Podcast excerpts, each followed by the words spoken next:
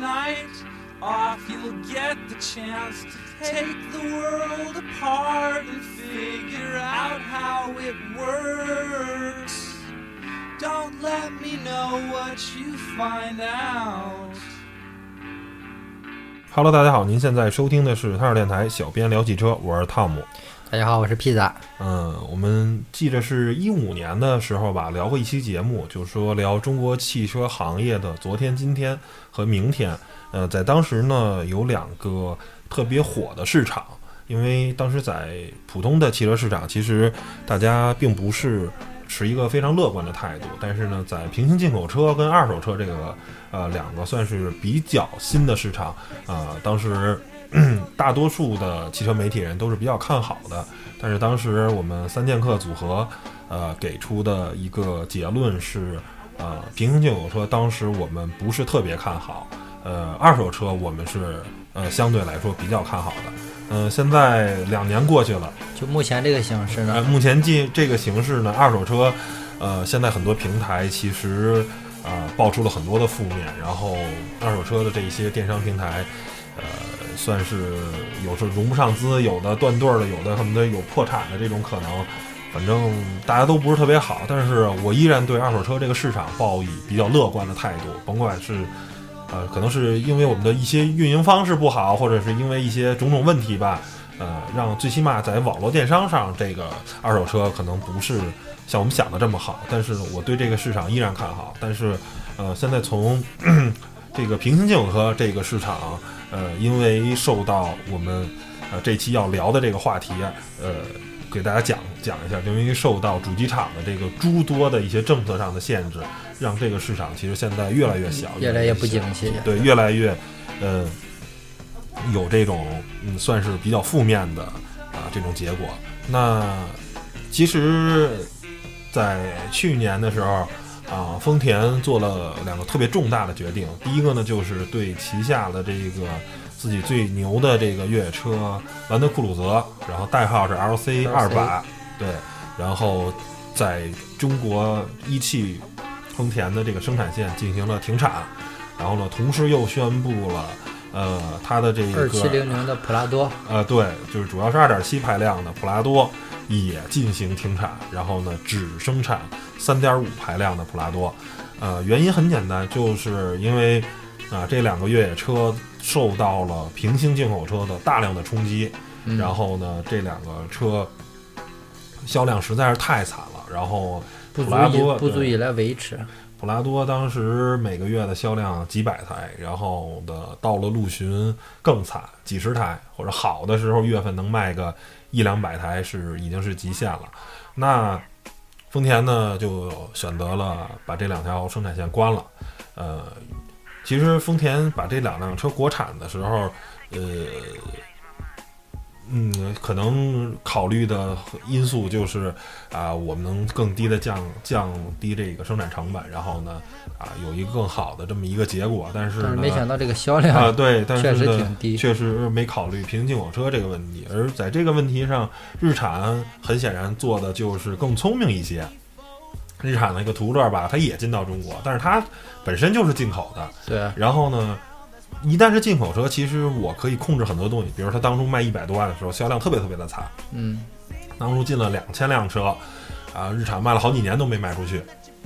后来就开始降价，降价，哎，降到降到七十九万，呃，七十九万八。然后呢，销量咣叽就开始涨上去了，一车难求。后来改款，涨了两万块钱。还是不行，再涨再涨六万，对，还是一一车难求，又涨六万。所以呢，就是当你自己官方用进口渠道的去做的时候，其实你发现你的政策可以很灵活多变，因为啊，就是完全就是像进口车商，我买车嘛，对吧？我可以非常灵活多变。而为什么丰田它的陆巡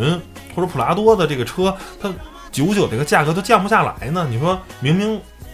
你说，按理来说，你官方弄的其实应该更便宜嘛？对，比进口车应该，你像这渠道商还得中间啊，层层的利润呢，比港口车还应该便宜。对，为什么这么贵呢？其实有另一个潜在的呃道理在其中，就是说，它在它是国产的，它已经开了一条生产线了。你说陆巡那条生产线，甭管我一个月卖多少辆，那我这条生产线要养着很多的工人，对吧？要要是所有这些东西我都在一个成本在那儿呢，那如果这个生产线我不赚出这条生产线的钱的话，那对于丰田来说这事儿我没法接受嘛这是。个负的，呃，对啊，然后而且大家还要考虑，如果这条生产线我不生产陆巡，虽然它它不生产陆巡也生产不了别的，但是如果我把这些设备都拆了，我生产我是不是可以生产凯美瑞啊？我是不是生可以生产卡罗拉呀？对吧？我还可以生产别的车，所以这里外。对里外里这一算，那丰田肯定不能接受我一辆车。就是你像港口车吧，我七十万进的，我卖八十万，我挣十万块钱，我就已经赚得盆满钵满了。但是对于丰田这个，如果是他自己国内引入生产的话，那一辆车如果挣十万块钱，对于陆巡这级别，可能他就接受不了。那我还你想我一辆车挣十万块钱一个月，如果卖一百辆车的话，十万的话，它一千万，一千万都不够养这条生产线的成本嘛。如果这条生产线我来生产别的，我能挣多少钱，对吧？嗯其实就是有这么一个简单的这么一个道理啊。丰田现在把这件事儿想明白了，说 OK，那既然啊，看来这么搞是没戏啊，看来我靠这个国产这事儿没戏，那我就把它都停产了，把所有的我认为我不应该生产的车我就停产了，然后我用官方进口的渠道。那时候这时候，嗯，排量更低的陆巡，并且全球保有量更大的陆巡，我觉得可以完全力压途乐。途乐卖八十万，我就卖七十五。你要是敢降到七十五，我就敢降到七十，咱俩就这么扛下去。那最终呃陆巡的这个销量，我觉得可以完全的充分释放出来，哎就是。对，就目前来说，反正是途乐碾压了陆巡。对，然后最起码得官方这个渠道吧。然后其实大家一看，当途乐官方把这个车引入国内，然后降价以后，现在卖八十多万。你看现在所有港口的贩子没有再卖五点六的途乐了，大家自己去看啊，卖的是什么？是四点零的途乐。四点零的途乐现在港口车大概是五十六万，啊六十万这么这这么一个价格。那对，后就是什么意思？就是我没法儿，就是我要是自己进五点六的，我可能也要卖到八十万，或者说是对你你官方卖八十八万，我卖八十万，差八万块钱的话，是完全没有消费者会选择你的，因为你这车没有质保，对吧？你这车所有的后续东西你都没有，那只有说差价差特别多的时候，这时候才去才会去选择。那说到这儿，我们也就回到了本期这个节目的这个主旨，就是说，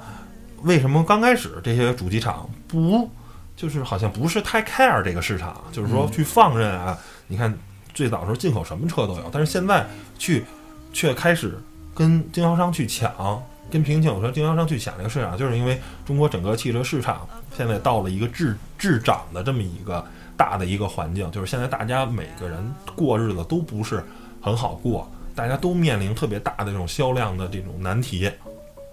OK，原来我自己不费力，我每年百分之二三十的这种增长，我根本就不在乎你平行进口车的这个哎，这个市场市场一年，毕竟你是一个小众的一个市场。那现在我这个大家已经打的白热化了，而且这些合资品牌、进口品牌又被自主品牌压得很很很很严重。那 OK，冲击他们。那没办法了，原来这块儿这个蛋糕很小，现在叫苍蝇再小也是肉，我只能去抢这块市场了。我要是再不抢的话，我靠原来那些市场的车已经没法再做增量了。所以呢，它就才开始这块儿虽然是小，虽然这不是一大锅肉，这就是几块肉，那几块肉我也先吃上吧也。得抢。哎，我得先得着吧，要不然连这几块肉也就都没有了。然后这个呃事儿大概是从一四年吧，一四年一五年啊，最早的时候，其实在天津港的话，你可以看到大量的美规啊跟加拿大规的这个宝马 X 五啊、路虎揽胜嗯这些车。然后呢，后来呢，就突然一下，这些车就都没有了啊。这个之前的也讲过为为为什么。嗯、就是很简单，因为原来这些车吧，大概有十五万到二十万的这个价格区间，呃，价格差啊，大概中规版的同样配置的话，可能假如卖到一百万左右，那您买一个加拿大规的，或者说你买一个80这个这这个这个这个呃这个这个加拿大跟美规的，可能也就是八十万或者八十五万，就了不地了不地了。那这时候呢，你看差百分之二十的价格，就可能会，尤其是你说差十五万、差二十万，这个钱还是挺多的，那就会有消费者考虑，那不行，我买一个啊这个港口车吧啊，然后呢，这样我就省一大笔钱。但是后来呢，这个事情当豪车不好卖的时候，OK，那这个宝马中国或者路虎中国就会给给这个这个叫什么来着？给给到美国的或者是美国路虎跟美国宝马一些压力，因为其实这个事情吧，你觉得可能会涉及反垄断什么的，我觉得这个事情不涉及。这个最简单的是地方保护主义，哪儿哪儿都有。就像你北京的经销商的车，很多品牌是不能卖给河北的，不能卖给东北，因为如果按绝对价格来说，那肯定北上广的这些 4S 店的拿的价格是最低的嘛。对，但是实际上呢，在 4S 店这个体系中，很多时候是不能串货的，嗯不能去外迁到别的地方。这个就是保护本地经销商的这么一个利益，利益对对吧？要不然那我就我在河北，我开什么 4S 店呀？是不是全跑北京？你说开车这么近，是不是一两百公里？北京提了辆车回来一上牌，我操，我对吧？然后立马就便宜两三万块钱，大家肯定消费者都不傻，那。那本地经销商就没有利润可图了。我这四 S 店，我投资好几千万，我干嘛呢？那同样，对于一个汽车厂商来说，对于美国路虎或者美国宝马来说，我当然希望这些车你爱卖到哪儿卖到哪儿，你卖到中国，你卖到月球上都跟我没关系，反正增加我的销量，我的 KPI，我的考核很好看。那对于我这个呃这个这个升职加薪、早日迎娶白富美来说，那肯定很好了嘛。对，那对于宝马中国的董事长、总经理来说，那我接受不了啊！你们都卖港口车了，我的车，我的叉五，我中规版卖不出去了，我中规版的揽胜卖不出去了，那我肯定就会去跟全球总部去申诉嘛。那你这些车，你得限制他们。那他们想出了一个什么招呢？就是当时这些车的主流排量都是三点零 T 的，嗯但是实际上在甭管原来在中规还是美规，大概都是标二2998九九八，啊，或者是二二九什么八级，反正都是低于三点零升，因为大家都是这么去搞嘛，这样能合理去避税，你算三点零以下的排量。对，那这时候呢，一看，OK，那要抵制，我们要去限制这些车，怎么办？三一。改排量。改排量，啊，什么三零零一、三零零二、零三三，反正无所谓，只要改成三点零以上，就是改到三千以上，嗯。这时候两者的税率差大概就能差百分之十几。十万，哎，对，就光税金，有此一项的税金就要多交给海关十万块钱，那本身两辆车就差个十五万二十万，这税金一下就就把十万块钱就给填平了。那你这时候最终的车辆售价可能都不会差五万块钱，还是刚才说的，你差五万块钱，大家谁不买肯？定去 4S 店买啊，对，谁不买官方的，谁去买你这个？你这也没保障，是吧？然后你这嗯你买完了，嗯，第二天坏了，我我上哪儿申诉去，对吧？对，然后呢，再给大家呃先普及一个知识，刚才忘了讲了，就是说，你看我们有说啊，就什么大贸、小贸、官方进口、什么港口车这些，其实给大家先解释一下，就是很多人认为大贸跟小贸的呃理解是有问题，就是所有正式报关交税、走正常海关手续的，正常渠道的对，都叫大贸车。小贸车很多人认为是走私的，其实不是。小贸车是什么意思？是国家为了鼓励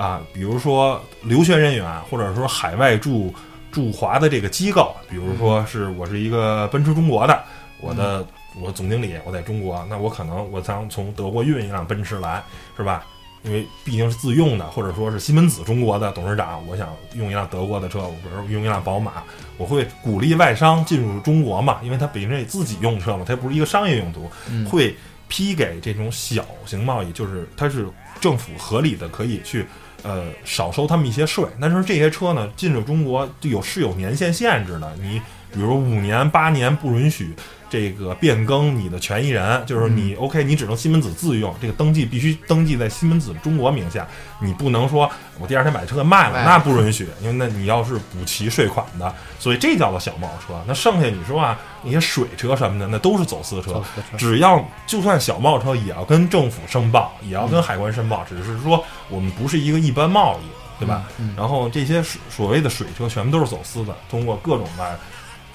方法去不报关呀、或者是什么。而且这还给大家讲一个，就是为什么你看现在港口车大家都是在天津港呢？其实这个东西是这样，首先海运便宜，这个嗯海运汽车这项，这个因为呃虽然很贵，但是总体来说还算是便宜的货物。海运一个集装箱从美国拉到中国，可能呃拉个三辆车那种四十尺柜，几千啊几千一两万人民币，大概也就这样了啊。所以呢，但是空运要从美国拉到那儿，可能那就十几万、二十几万，奇贵无比。而且呢，北京原来海关是规定呢，只有参加展会的 ATA 的车才可以落到北京，正常贸易车不允许落到北京。所以你去看北京车展的时候，首都机场会有这种汽车能落在首都机场，然后直接参加北京车展。然后呢，如果是正常贸易车是不可以的。然后后来呢，特批了一家，就是劳斯莱斯，就是在我还干货代、干物流的时候，是一三年的时候，劳斯莱斯是北京是第一家，也是唯一一家拿到了可以在中国做直接贸易的。但是呢，他们也干了违规的事情。然后后来曾经最大的有十件劳斯全被海关查没了，全给扣了。然后去解释这件事，为什么呢？他们瞒报税。就是他们明明是一辆劳斯莱斯高配，这辆车可能是三十万英镑，对，三十万英镑。但是他说我是盖版，我是普通十五万英镑。那大家都知道，一辆宾利天悦上一辆叫百年灵啊，还是叫万国的一块表，就二十万欧元的去去选装一块，就是这些豪车的一旦选装配置奇贵无比，他们按一个低配的车型报进来，然后呢，但实际是一辆高配车型，然后去想偷交税，但是这件事被海关发现了，然后。实际上，劳斯全都给扣了，而且我不知道现在是什么一个情况，但是呃，大多数吧落在北京是很难很难的。当时就批了劳斯莱斯一家，然后劳斯莱斯还玩火自焚，对，还搞事情，还把结果还还干出这么一件事儿啊，逃税，因为这劳斯莱斯很贵，这涉嫌亏本应该是几千万跑不了的，是特别大的一个涉嫌瞒报税的这么一个案件，嗯。当时在海关，嗯，在机场还也是挺有名的，呃，所以那港口车就是我们一般说的所谓的港口车，其实就是经销商，是吧？就是这些经销商通过正常的渠道，哎，把这辆车、把这些车给运到中国的，就叫从外国买过来。哎，对，外国买了，从外国的四 S 店买过来，然后办相关的手续，在在这儿呢还有很多细的，比如说拿什么三 C 认证啊，因为你得证明你的车是。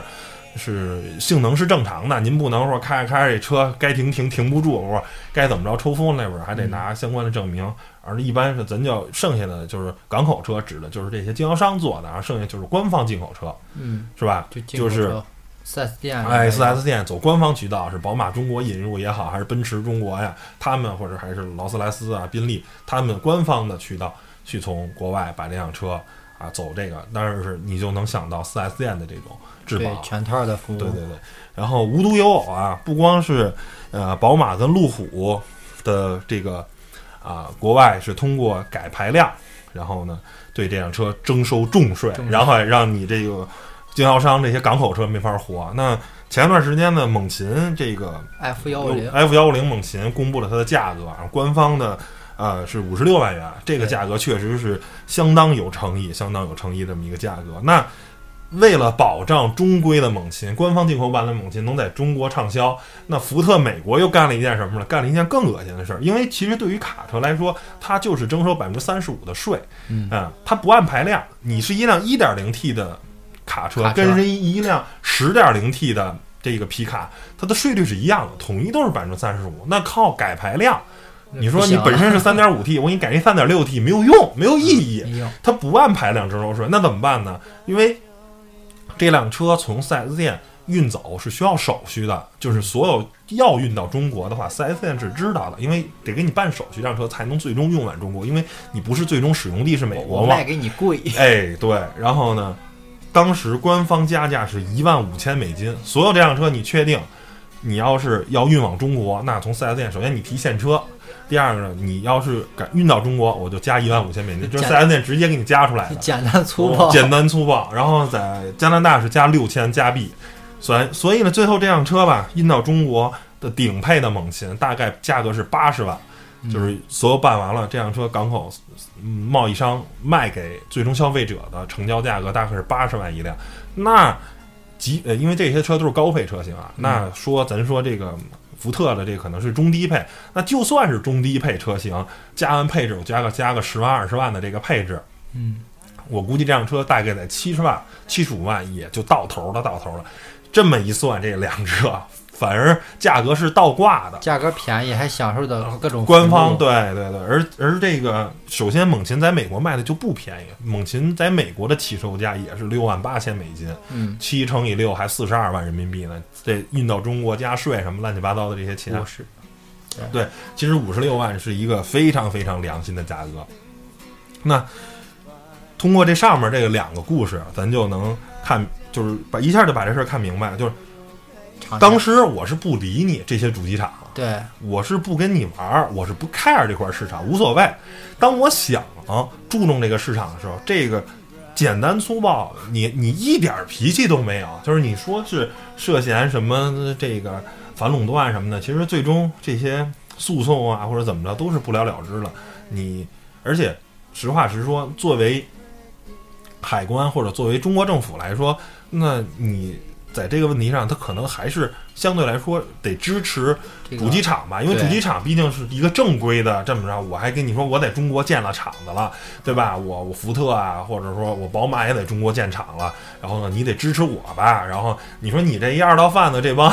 港口经销商，他就是一二道贩子嘛？你说他能为这个为中国政府提供多少税收啊？能提供那什么？对啊，我不就交个关税吗？你我的车我也不是不交关税啊，但是劳斯莱斯那是个特例啊，那个开偷税偷税那是个那是个特例，那正常的。你说我官方进口车。我也交税，然后我在中国设厂了，我还帮你解决那解决那么多劳动就业问题，对吧？你说你打到哪儿去，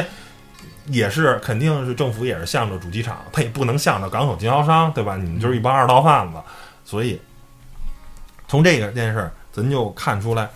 没戏，真的，经销商你想跟主机厂抗衡，俩字儿没戏，没戏，没戏，因为人家招儿太多，这还是就给你加钱。那后头的招儿更有的是，咱想不出来。但是我相信，主机厂要是想折腾你这帮经销商，一定能弄死你，嗯想出各种招儿，反正就让你没有价格优势，然后最后大家就没人买你了。嗯，这是第一个说平行进口车，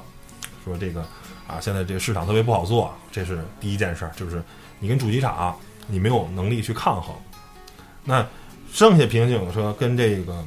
官方进口车还有没有这个不足的地方呢？其实还有很多。就平行进口车吧，因为你看大家都说啊，哪个规的都有，什么中东版的、美版的、墨版的，哎呀，好多好多版本。其实你比如说中东版的车型，中东版的车型，就是盖盖中盖还呃，不行，一是配置不见得，就是有时候配置高吧。你看，就中东版的，你要是甭管进陆巡、普拉多，它就是最高规格的，它都没有座椅加热。嗯，人对不需要，座椅对，人人人人家常年夏天不冬天可能都零上十几度，对吧？没有座椅加热，那你说你对为一东北的一大哥要买这车，你没座椅加热，你多恶心啊，对吧？还有一个就是说，这辆车的所有的油液出厂的时候都是给高温环境设置的，嗯，就是新闻报道也不止一次了，就是有些是哎买了中东版的车，大哥也没在意，就那么开了，结果就冬天的时候就出事儿了，对吧？嗯反正各种就什么变速箱油也不正常嘛，机油啊就等等的问题，你就是来了第一件事儿就是这时候就看你经销商了，你必须得问好了，大哥您是东北的是吧？小金大金链子小金表是吧？赶紧原厂的油液全都换成就跟打游戏的，先汉化，对，所有的东西啊，你都必须得适应，能适应这个中国这个极寒的，嗯包括剩下的有一些，比如说呃沃尔沃 XC 九零啊，五十多万的，六十多万就能买到 XC 九零 T 六的顶配了，嗯，人家那儿车更逗，没有座椅通风。你说这南方用大热天的没有座椅通风，大皮座椅是吧？就是同样，人家就是不考虑极热环境，包括中东版的时候，它连那个循环可能都没有小循环。大家都知道，这个车辆的这个散热系统是大循环、小循环。大循环就是在天热的时候嘛，它走一套大的循环，这样的散热效果好。小循环呢，就是你在冬天开空调的时候，对吧？我得车辆一着火，用最短的时间内赶紧让水温上来，然后赶紧让这辆车那哎，这个能推出热风来，那我就走小循环了，我别我就别走大循环了。那中东不需要，你不需要，对啊、你但是咱这儿你说要是没有 没有小循环，您这冬天这车什么时候能出？又没座椅加热是，又没小循环，你这车什么时候能吹出热风来啊？对吧？所以这就是中东版的一些车型。如果您是南方用户，没有这个问题，但是您北方用户、东北用户，这不行啊！这个这这这这这你用着多恶心！南方一会儿往北开开开不了了，对，而中规版车型，你甭管是在国外生产的，还是甭管是什么情况，它只要是官方进口的中规版车型，它一定得考虑海南跟漠河所有的路况，零上三十度、零上五十度到零下三十度、零下五十度的路况我都得考虑。嗯我如果不能适配的话，那这车出现了任何问题，我都要负责任的。所以我所有的路试，我所有的东西我都要考虑。这就是中规版车型最大的这个优点。还有一个就是，有些时候吧，这个这个这个这个叫什么来着？这个海外版的车型啊，有时候真的是就很葛。比如我听说有捷克规的 Q 七，嗯，四十多万、五十多万，啊，是二点零 T 的还是三点零 T，我忘了，不知道啊。没天窗，织物座椅，手动调节，没屏幕。Q 七啊，这就是便宜，就是极就盖的让你都想象不到的盖，就是就是在我们认为，那你一个 Q 七就是你必须得在一个配置等级之上，对不然的话，你说你 Q 七哪哪都是手动的，连个屏幕也没有，那你能叫 Q 七吗？是吧？你这 Q 五、Q 三的配置都不如啊！你这一 Q 七卖一 Q 三的配置，哎，卖对个壳儿是啊，吧？对，就买一壳儿，买一发动机，发动机跟壳儿是没毛病了，剩下就哪儿哪儿都不是哪儿哪儿。那这个，我觉得你你你你说，其实到中国其实进过来，我觉得就是挺扯的。反正我是不认为啊，反正四十多万、五十万，你就是四十万嘛，我买一个那样的盖的 Q 七，我真不如买一 Q 五。对对吧？你自就是谁用谁知道。你说哎，走上这车了，嘎嘎嘎手雷摇会儿蹬把儿 调，然后屏幕说导真导个航啊，屏幕也没没幕。只能听收音机。嗯，对啊，然后空调也是手动的，我哪儿哪儿都是手动的，好像就你明明开 Q 七跟开 QQ 的感觉其实没什么区别，就是。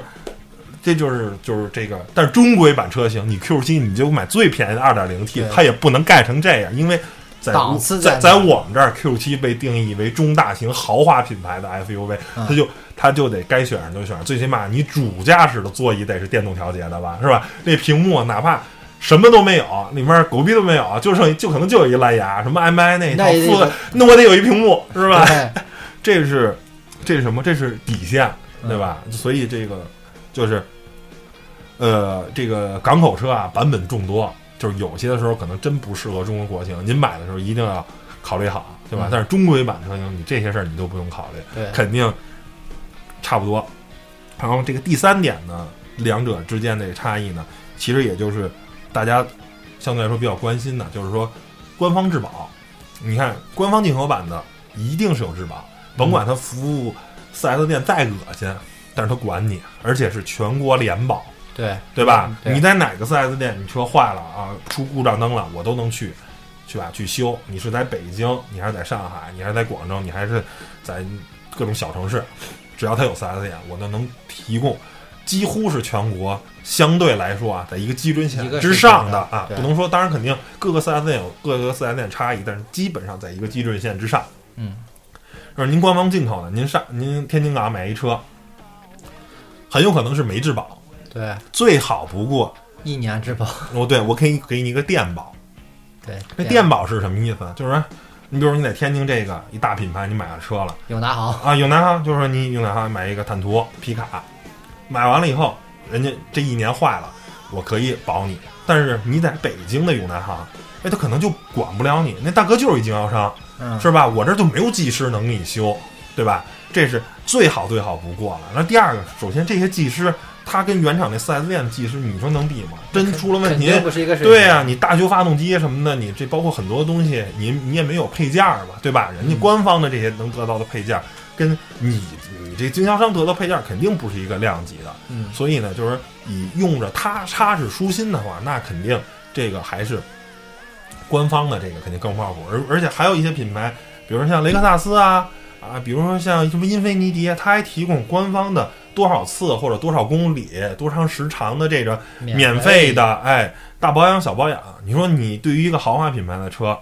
百万级这种车，一次小保养要你个两三千块钱，很正常、很正常的。那人家假如送你啊五年啊，或者三年呀、或者几年的吧，四年十哎万公里，哎，多少多少公里，可能有个五六次、四五次这么一个这这这么一个数的话，那你这个无形中又省了两三万块钱，对，对吧？嗯，也也也也许这羊毛出在羊身上，是价车格高了，车车价是高了，就是说，呃，其实很多这些品牌还是会反哺你一些的，是对，所以说，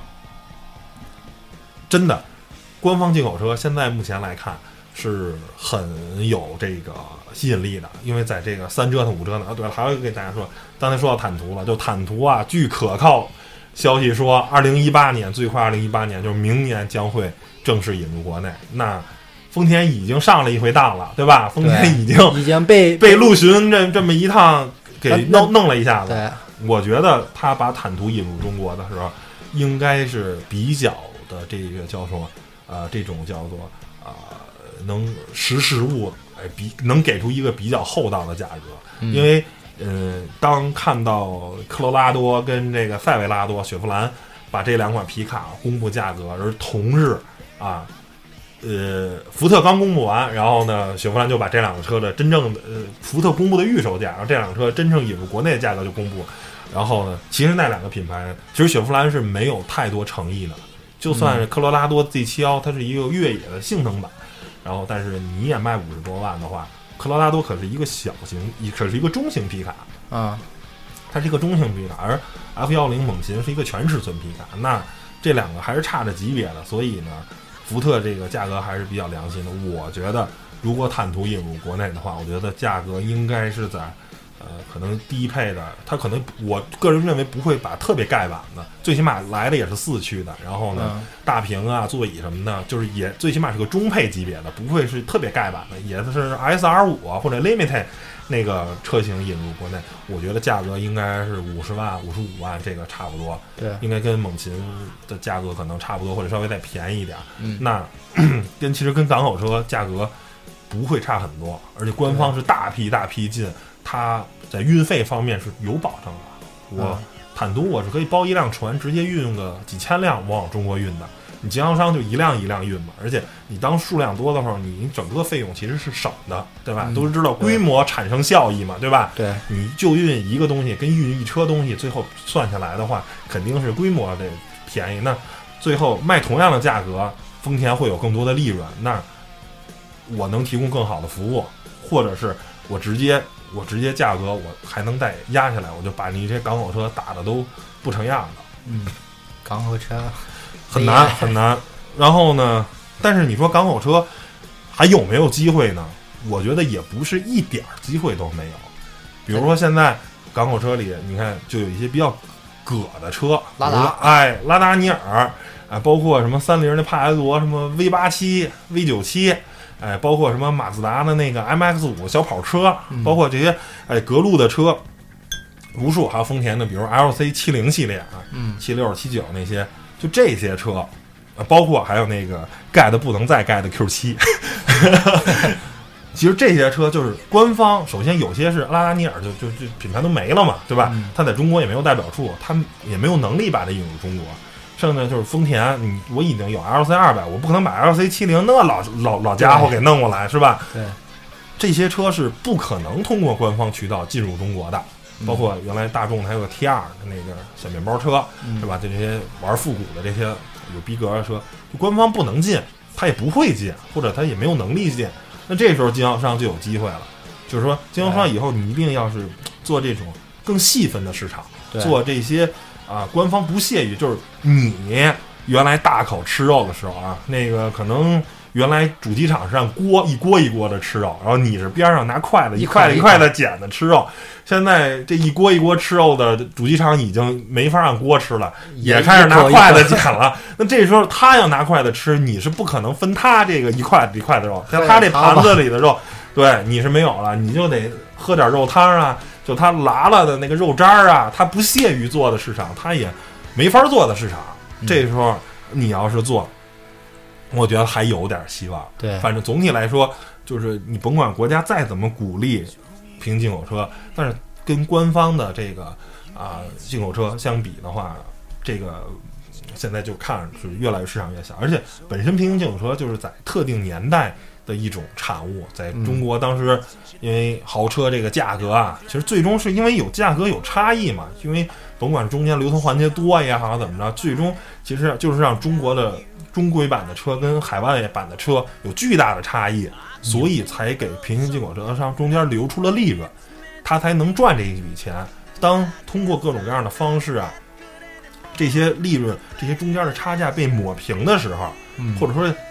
不说完全平，就是当很小了。就说你说一辆车，你官方进口车，最终啊，可能一辆车港口车就挣一两万块钱，我进一辆百万级的，或者进一个五六十万的车，我就挣个一两万块钱的时候，那港口这些经销商他也不干了，对吧？我你说费那么多钱，我一辆车不挣个三五万块钱，不挣个百分之十或者百分之呃八的这种利润率的话，那我干嘛呢？我这折腾一辆车折腾完了，最后才不挣百分之一、百分之二或百分之三的这种利润率，太低了，对吧？还不够风险呢。嗯，对啊，我说还还不如搁余额余额宝里呢。那你这中间一旦车，而且这个这个汽车吧，因为你是做贸易嘛，你做贸易的话，你就要考虑还有汇率的这个问题。嗯你说现在人民币这个贬值贬得这么严重，那你你这马上这个车期货啊、交割什么的，这些都是问题。它还有考虑人民币的这个风险，所以整个做这个车其实并不容易。所以给平行进口车商们现在留的机会很少了。所以大家呢，我个人建议啊、如果您想买平行进口车的话，现在买也就买了，再不买呢，可能你就只能买中规版的了。而且我觉得还是买官方版的用起来更踏实，对，除非您要买那个车是没有买个小拉达，啊，对，或者是什么什么车没有。如果有的话，我觉得个人觉得啊，当价格不是如果能差在百分之十之内的话，我觉得真是官方进口对，还是啊官方进口，因为哎，这个尤其是豪车，有时候这个小毛病多啊什么的，还是官方管你，对吧？你这个平行进口车商，而且官方是什么呀？官方最逗的就是四 S 店跟厂商其实穿的是半条裤，对吧？就有时候你车坏了，厂商当然是希望能便宜的解决事儿，但是四 S 店根本就不管，因为四 S 店卖车那那部分利润已经结了哎，发动机甚至漏油，换我给你换一新的，因为这发动机是吧？修我给你要两万块钱，换没准就要你十万块钱，十万块钱，哎，刨出利润我没准就能挣海挣一笔，对吧？我修我都是赚的，我才赚两万，对对吧？所以这也就是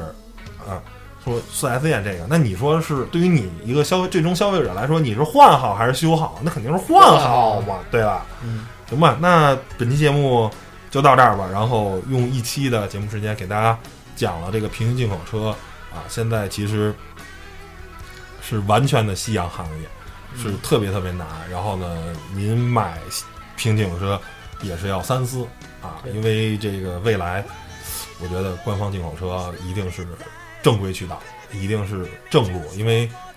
那个是属于那个时代的东西嘛，对吧？就跟其实我觉得跟那个传电脑有点像，就是当年是吧，很多人选择传电脑是吧，觉得品牌机什么，但是其实现在慢慢品牌机其实性价比做的也不错，然后选择传电脑的一般都是高端玩家，对，都是特殊玩家，我得哎怎么着怎么着，是有一个特殊诉求的，是吧？你这个价格是差了很多了，说我要传这电脑，我要官方，我要是买个品牌机，可能两万块钱，我传一万块钱就搞定了。你要是就买一个三五千块钱，大差不差，玩个连连看，哎，平时上个网炒个股，谁会买传机啊？传机可能两千块钱，官方三千块钱，一千块钱我花了，我买一质保，我我踏实，对吧？对对其实其实就是这么一个道理。嗯，行吧，那本期节目就到这儿，谢谢大家收听了，拜拜拜拜。拜拜拜拜。